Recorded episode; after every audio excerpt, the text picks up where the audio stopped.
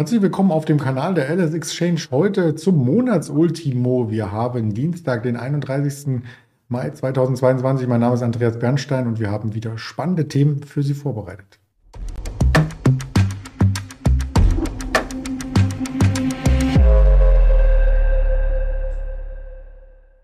Ja, und da sind wir auch wieder im Bild und haben natürlich den Blick schon auf die Präsentation gerichtet die heute drei Unternehmen für uns parat hält. An den Logos kann man es unschwer erkennen und man kann auch unschwer erkennen, mit wem ich heute spreche. Es ist wieder Dienstag und deswegen ist der Daniel Saurens hier im Bild, den ich recht herzlich begrüße. Hallo Daniel.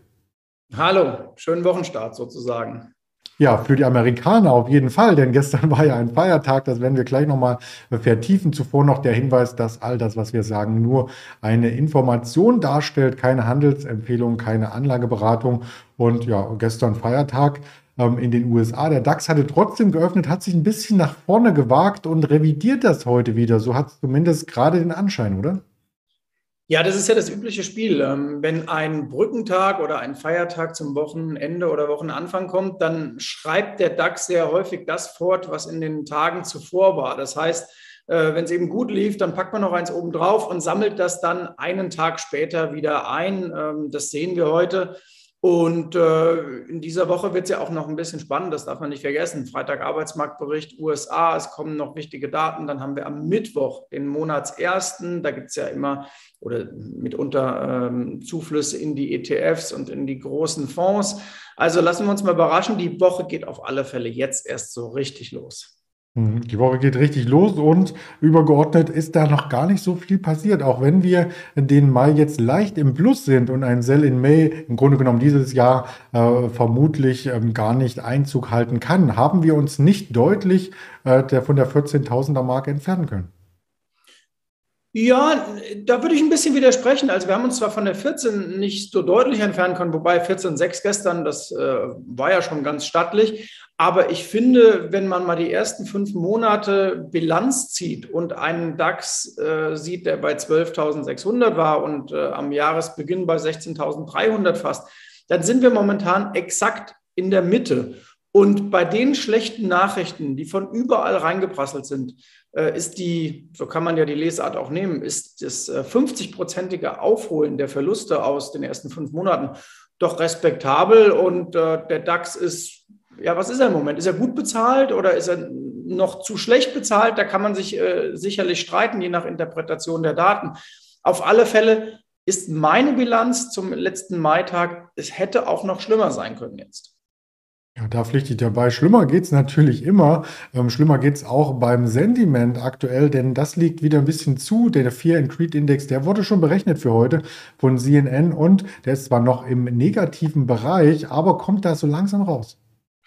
Genau, der krabbelt da so langsam raus und äh, die, der Tiefpunkt der Stimmung war eigentlich so Ende der vorletzten äh, Woche. Da haben wir wirklich alles im Keller gesehen, äh, von Börsenbriefen USA über die Cashquoten und was da alles zusammengetragen wird. Und unser Indikator von Final Research, der hatte auch seinen tiefsten Stand erreicht der letzten zwei Jahre. Das hatte ich ja erwähnt und entsprechend konnte man sich da antizyklisch ganz gut positionieren. Das Blöde ist jetzt ein wenig, äh, mal Richtung, wie weit könnte diese Bärenmarkt-Rallye denn reichen oder diese Zwischenrallye? Wir wissen ja noch gar nicht, ob es nur eine Bärenmarkt-Rallye ist.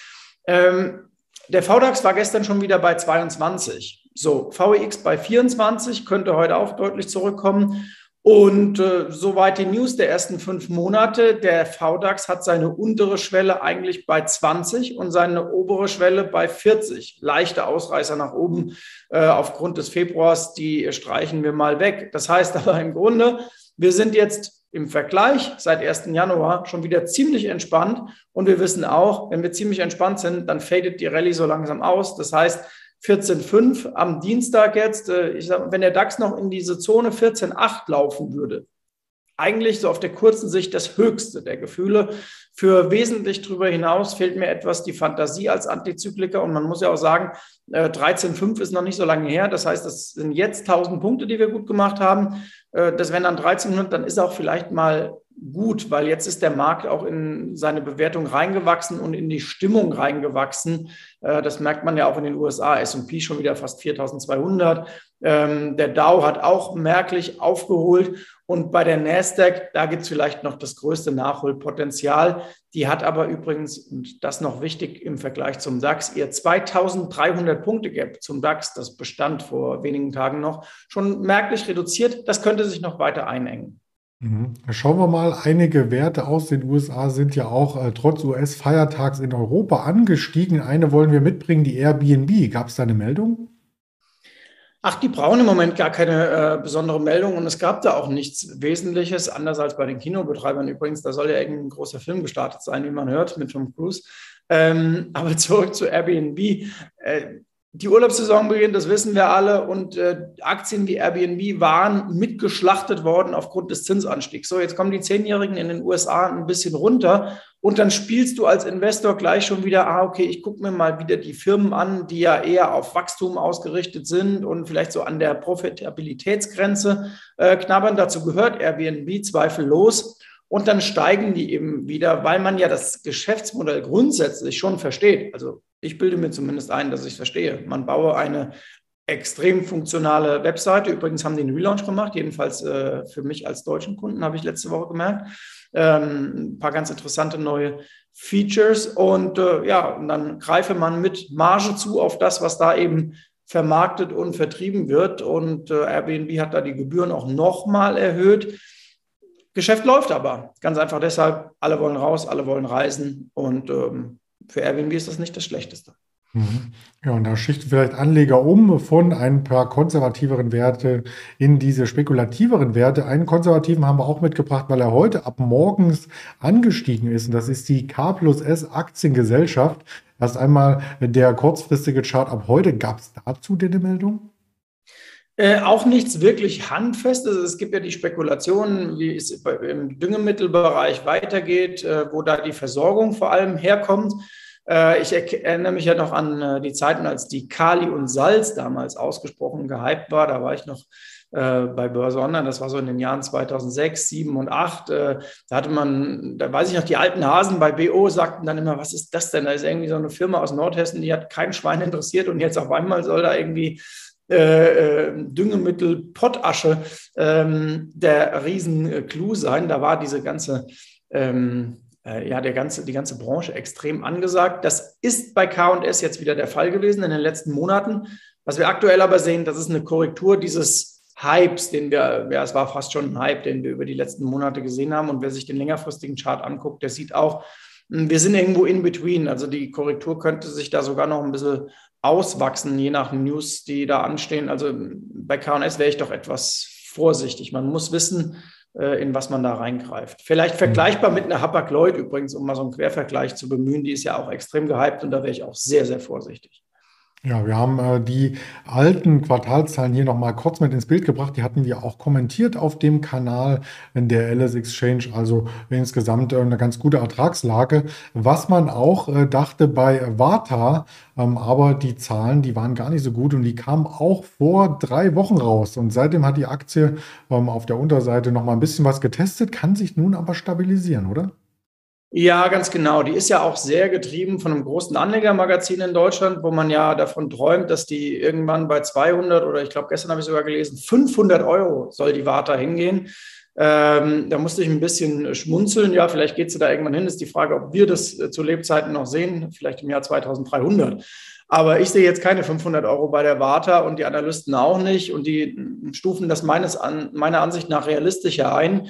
Äh, wir sind auch eher der Meinung, die Warta ist im Moment ein Seitwärtsplay. Fertig ab, äh, Ende. Und äh, so verhält sich die Aktie auch. Umsatz- und Gewinnperspektiven waren so, naja, geht so am 12. Mai, als sie gemeldet haben. Und ein Seitwärtstrend zwischen 70 und 100 Euro ist da vielleicht das, womit man primär rechnen sollte. Das Schöne bei der Warta ist, da ist immer sehr viel Volatilität reingepreist, weil es eben auch so ein Privatanleger-Play ist, so möchte ich es mal nennen. Und äh, dann kann man da auch mit verschiedenen äh, Derivate-Möglichkeiten was probieren und was machen. Es gibt ja nicht nur den klassischen Turbo, es gibt ja, wie wir wissen, auch noch verschiedene andere Varianten. Hm, schauen wir uns gerne an und updaten natürlich weiter. Ob die 500 vielleicht irgendwann erreicht wird, vielleicht ein Resplit wäre ja auch möglich. Alles Mögliche ja. gibt es an der Börse und alles Mögliche gibt es auch im Wirtschaftskalender. Wir hatten den EU-Gipfel gestern schon mit so Richtung Ölembargo gegen Russland mit einigen News, die Arbeitslosenquote aus Deutschland und gerade auch die Inflationsdaten, die Verbraucherpreise aus der EU. Und die sind sogar angestiegen. 8,1 Prozent wurden meldet, muss ich gerade am Ticker lesen. Der DAX deswegen jetzt auch wieder ein Stück weit im Rückwärtsgang unter die 14.500 gerutscht. Die letzten Minuten. Heute Nachmittag nehmen die Amerikaner dann am Handel teil. Das heißt, Immobilienpreisindex steht auf der Agenda, Chicago Einkaufsmanager Index und das Verbrauchervertrauen Conference Board. Und wer noch mal reinhören möchte in dieses Interview gerne als äh, Podcast-Variante und auf den anderen sozialen Kanälen, die wir unter dem Video verlinken, sind wir auch zugegen. Dann ganz lieben Dank an dich erst einmal, Daniel Sau auch uns dann spätestens bis nächste Woche Dienstag, oder?